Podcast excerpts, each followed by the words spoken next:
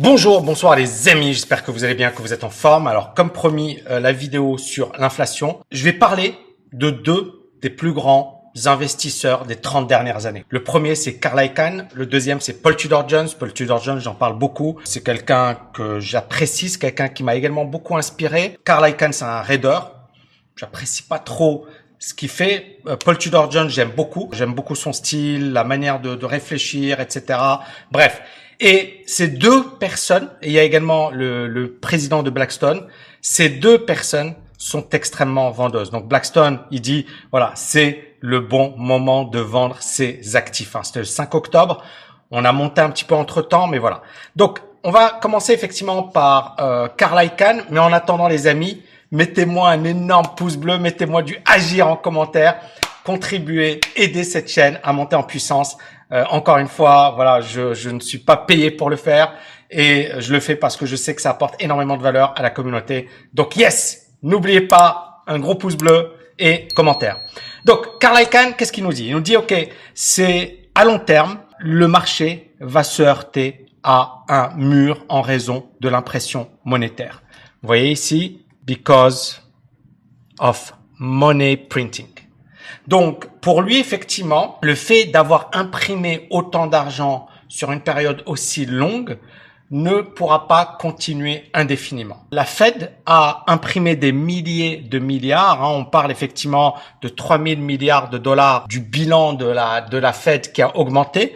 Et donc, on est dans une situation où euh, bah, c'est pas durable. À un certain moment, on va payer les frais de cette politique euh, expansionniste, cette politique effectivement qui est juste euh, délirante. Hein, et, et euh, c'est vrai que quand ça a été mis en place, c'était un peu sous le coup de, du choc, et donc les dirigeants ont été obligés effectivement obligés, je, voilà, c'est un bien grand mot, mais en tout cas, ils ont mis en place des programmes juste délirants de relance.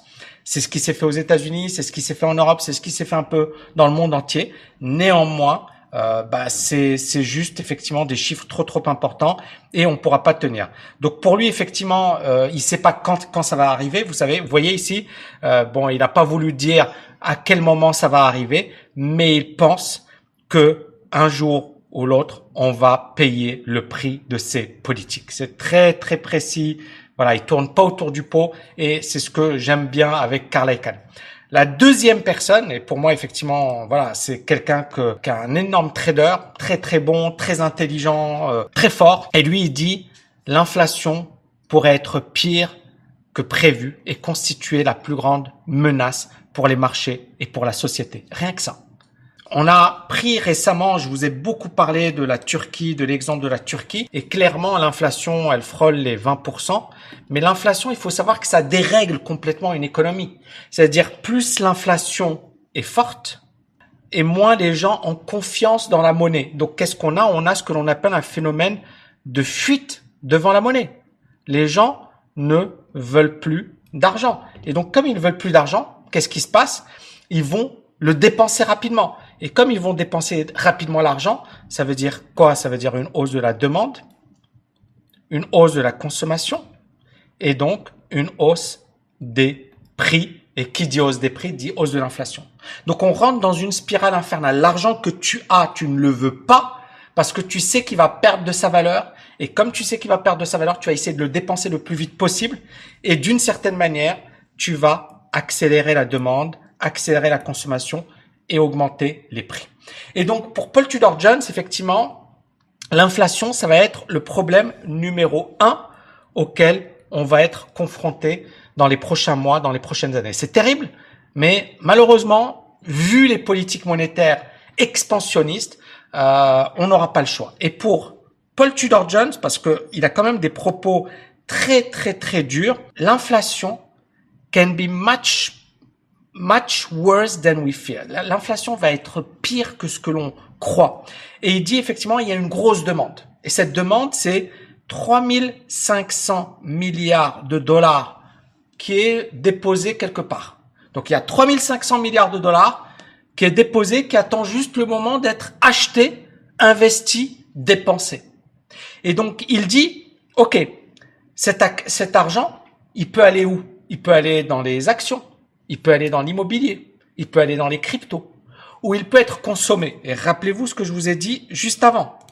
Si vous avez énormément de cash, ce cash, on parle ici de 3500 milliards de dollars. Il est dans les comptes bancaires, il attend tranquillement. J'avais parlé également en France, j'avais dit le livret A. Rappelez-vous, hein, je vous avais dit, c'est quoi le risque pour la bourse? C'est que l'inflation provoque une hausse des taux d'intérêt. D'accord? Donc ça, c'est le risque réel qu'on pourrait connaître. Maintenant, imaginons que l'inflation ne se fasse pas nécessairement sur les prix. C'est ce que l'on a depuis plus de 10 ans avec les quantitative easing. L'inflation en Europe reste faible. On est d'accord? L'inflation reste aux États-Unis reste faible. Mais qu'est-ce qui s'est passé depuis 2008 On a eu une hausse des prix de l'immobilier, une hausse de la bourse, et aujourd'hui on a une hausse des cryptos. D'accord? Donc on voit bien que l'argent va s'investir ailleurs. Et c'est là où est l'inflation.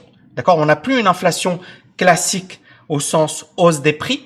D'accord? Même si ça peut arriver, et c'est ça le risque, c'est qu'on peut se retrouver dans une situation où l'inflation va être généralisée. C'est-à-dire qu'elle va toucher tous les secteurs. Elle va toucher les biens de consommation, elle va toucher les actifs, elle va toucher tout le monde. Et donc à partir de là, beaucoup de gens ont le raisonnement suivant. Si on a de l'inflation, on aura une hausse des taux d'intérêt. Et si on a une hausse des taux d'intérêt, on aura une hausse des obligations et une baisse des actions. Pourquoi? Parce que il vaut mieux investir dans les obligations. C'est généralement le discours dominant euh, sur euh, un arbitrage, voilà, qui arrive dans des situations de, de crise. On a ce que l'on appelle le flight to quality. C'est-à-dire que quand on est en situation de crise, les gens recherchent de la sécurité, même si ça ne rémunère pas, ils s'en fichent, ils préfèrent juste conserver leur argent. Et les obligations représentent effectivement l'actif le plus sûr, entre guillemets, hein, mais au monde, euh, notamment les obligations américaines. C'est les obligations du pays le plus puissant au monde. Mais pourquoi les actions pourraient ne pas baisser? On en revient à ça, aux 3500 milliards de dollars. C'est ça ce qui fait que dire à Paul Tudor Jones, et je reviens juste après dessus, c'est ça ce qui lui fait dire, voilà, il dit la pression sur les prix va continuer. On a une inflation qui a atteint des niveaux records depuis 30 ans en septembre, donc c'est quand même pas rien. Et il dit aujourd'hui, et là je vais vous parler justement des conseils de Paul Tudor Jones. Et c'est très très intéressant ce qu'il dit. Il dit aujourd'hui il ne faut pas acheter d'obligations. Il ne faut pas détenir quelque chose effectivement qui est lié à l'inflation et il faut investir sur les matières premières. Donc pour Paul Tudor Jones, le raisonnement il est très simple.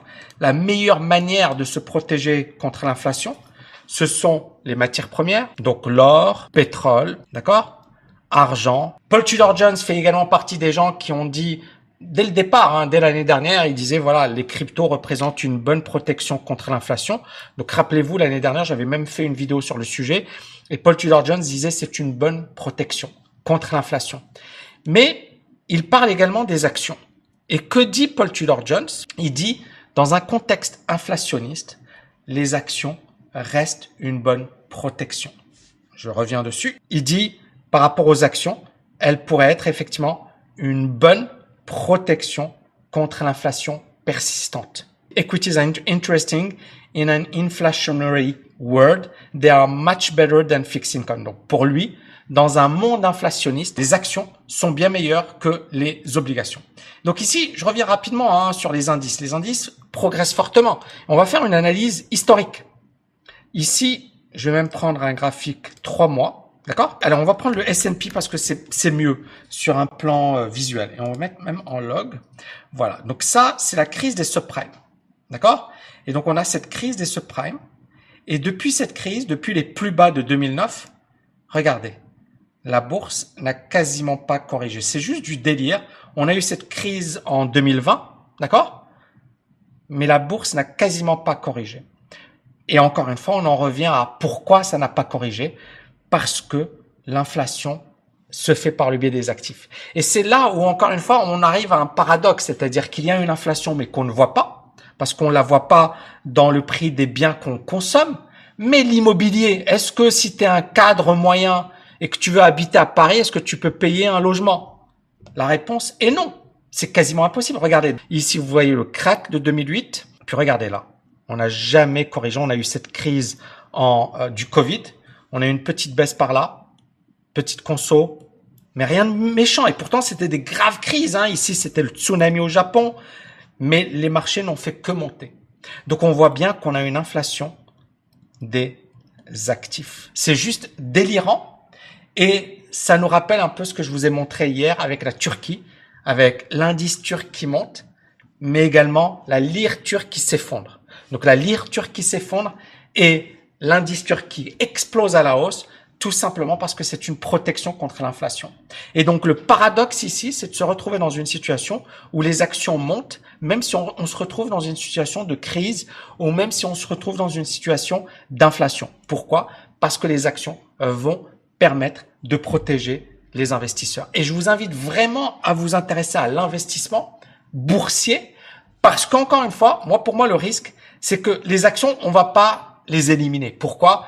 Parce que ça reste régulé, parce que c'est accepté, parce que c'est quelque chose effectivement qui est sous le contrôle des États. Donc, personne ne va vous empêcher d'investir sur des actions. Maintenant, sur les cryptos, il y a un risque. Vous voyez l'Inde qui dit on interdit, la Chine, les États-Unis, Hillary Clinton. Bref, il y a quand même des choses qui clochent. Ça reste un investissement, ça reste une bonne chose, mais ne mettez pas tous vos œufs dans le même panier, surtout si on se retrouve dans une ère inflationniste. Et justement, ce que j'ai pas développé tout à l'heure, si tu es un cadre, aujourd'hui, à Paris, même si tu gagnes bien ta vie, c'est quasiment impossible d'acheter un logement. Un cadre, quelqu'un qui gagne, allez, qui gagne bien sa vie, qui gagne 5000 euros par mois, c'est génial. En 30 ans, ça voudra dire 1,8 million d'euros. Vous allez me dire, c'est pas mal, c'est super. Oui, mais à Paris, c'est dur de trouver un logement décent à 1 million, 2 millions d'euros. Aujourd'hui, Paris, l'immobilier explose. 5 000 euros, pas beaucoup de gens les gagnent. Moi, je me souviens, j'étais à Paris, prof agrégé, et alors, ça, c'est un autre truc, hein, mais euh, genre, tu recevais euh, 2000 euros, quoi. Alors, ça a peut-être évolué depuis.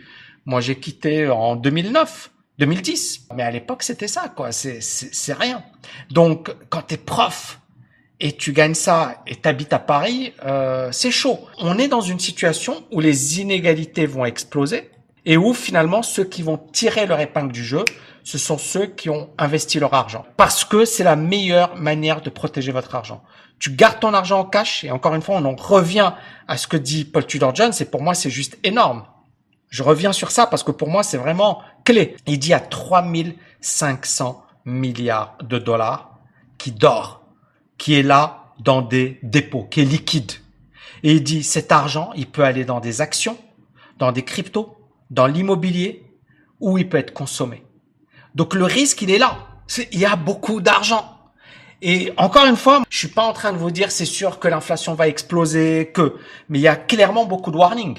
Il y a clairement beaucoup de, de, signaux qui ne sont pas très positifs. Et la meilleure manière de se protéger, c'est pas de se dire je suis sûr qu'on va avoir ça ou qu'on va avoir ci, personne ne le sait. Mais c'est d'avoir une stratégie qui prenne en compte les différents scénarios et qui vous protège. Donc si vous voulez aller plus loin les amis, faites-moi un énorme pouce bleu, encouragez-nous parce que c'est très très important pour continuer de vous apporter de la valeur sur cette chaîne YouTube. Et bien évidemment, mettez-moi du agir, partagez cette vidéo et si vous voulez nous rejoindre, euh, tami.net, hein, vous avez énormément d'informations sur l'investissement, sur euh, les cryptos, sur le business, sur le mindset, etc. J'ai essayé de créer une école euh, qui a du sens qui apporte de la valeur à ses étudiants. Je suis hyper fier de l'avoir créé parce que je sais que ça change des vies, que ça peut avoir un impact.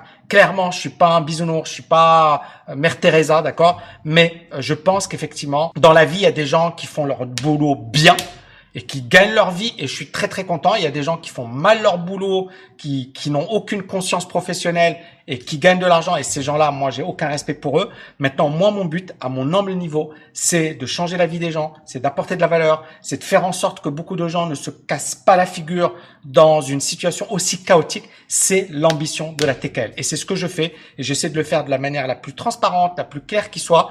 Je vais vous dire encore une fois, euh, je suis approché tous les jours. Il y a des partenariats que j'aurais pu faire qui n'étaient pas favorables à mes étudiants.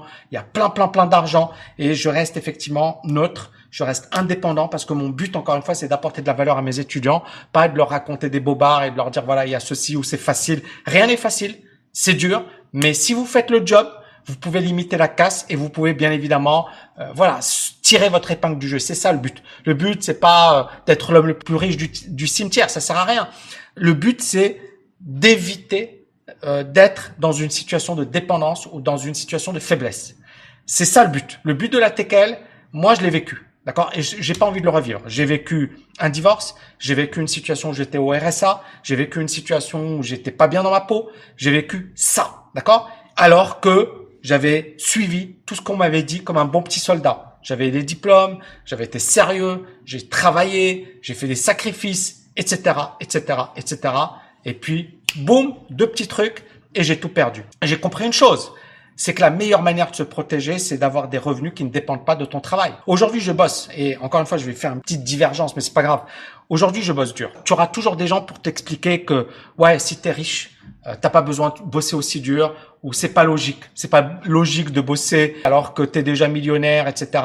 Et en fait, ces gens-là n'ont rien compris. C'est-à-dire que millionnaire, je le suis libre financièrement, je le suis. Je suis très fier euh, parce que je sais qu'on m'a pas fait de cadeau et je sais que euh, j'ai dû bosser dur pour arriver, pour atteindre les résultats que j'ai. Je suis hyper fier de ce que j'ai fait parce que non seulement j'ai apporté de la valeur, j'ai créé quelque chose dans mon domaine qui est au top et en même temps, voilà, je me regarde dans la dans la glace tous les jours. Je suis hyper fier de ce que je fais. Je suis hyper content de ce que je fais. Maintenant, euh, il faut pas oublier une chose, c'est que euh, personne n'est préparé à vivre, voilà, à, à perdre son job, à être viré, à divorcer, à être séparé de son enfant ou de ses enfants.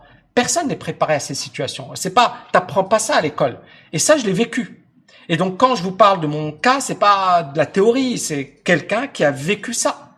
Et mon état d'esprit aujourd'hui, c'est pourquoi je l'ai vécu, qu'est-ce que j'ai mis en place ensuite pour me relever, et qu'est-ce qui aujourd'hui, parce que j'ai beaucoup de recul, j'ai la chance d'avoir l'expérience, c'est du concret.